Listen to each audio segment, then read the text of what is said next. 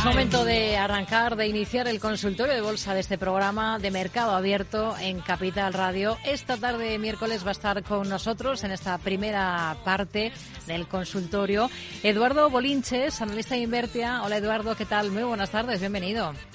Muy buenas tardes, Rocío. ¿Cómo estamos? Muy bien. Bueno, vamos enseguida a ver gráficos concretos de valores de compañías. Vamos a analizar todos aquellos títulos por los que nos pregunten nuestros oyentes. Pero primero, si le parece, vamos a hacer un repaso rápido a cómo están las cosas ahora mismo en, en los mercados, tanto en los índices aquí en Europa como, como en Estados Unidos. Eh, no sé en qué se, detalles se está fijando especialmente ahora mismo Eduardo Bolinches. Bueno, en primer lugar, con el índice IBEX 35, pues que estamos perdiendo los 10.000 puntos. Se está viendo una clara pauta de máximos decrecientes. Tenemos tres máximos decrecientes. El último de ellos aconteció en las puertas de los 10.150 puntos y ahora estamos viendo una aceleración de la caída.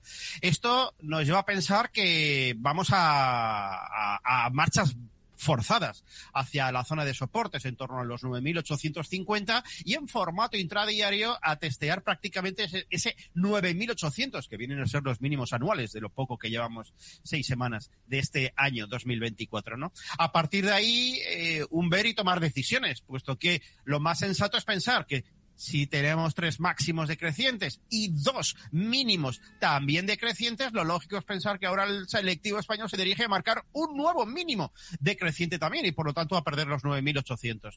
Esto no es nada de extrañar viendo la situación de hoy, ¿no? Y profundizando en la bolsa española, pues viendo a, grandes valores que tienen un peso tan importante en el IBEX, pues como Iberdrola, dejándose un 1,20% y sin poder levantar cabeza, se ha llevado por delante la media móvil de medio, de largo plazo, como estamos viendo, un Santander que ni mucho menos está igual de fuerte que el BBVA, también corrigiendo, un 1,91 el Santander y un BBVA que por fin algo recoge beneficios, hoy ha bajado un 1,30, pero está ahí, muy pegadito a máximos del año, así que si no acompaña esos dos grandes valores es difícil ver esa reconquista de los 10.000. Y como tú bien decías, a nivel europeo, pues, pues más de lo mismo. Un DAX alemán que es cierto que no está demostrando la misma debilidad que el IBEX 35 en la medida que está pegadito ahí. Bueno, de hecho ayer tuvimos máximos históricos en el DAX por encima de los 17.000 puntos y que hoy no va a poder confirmar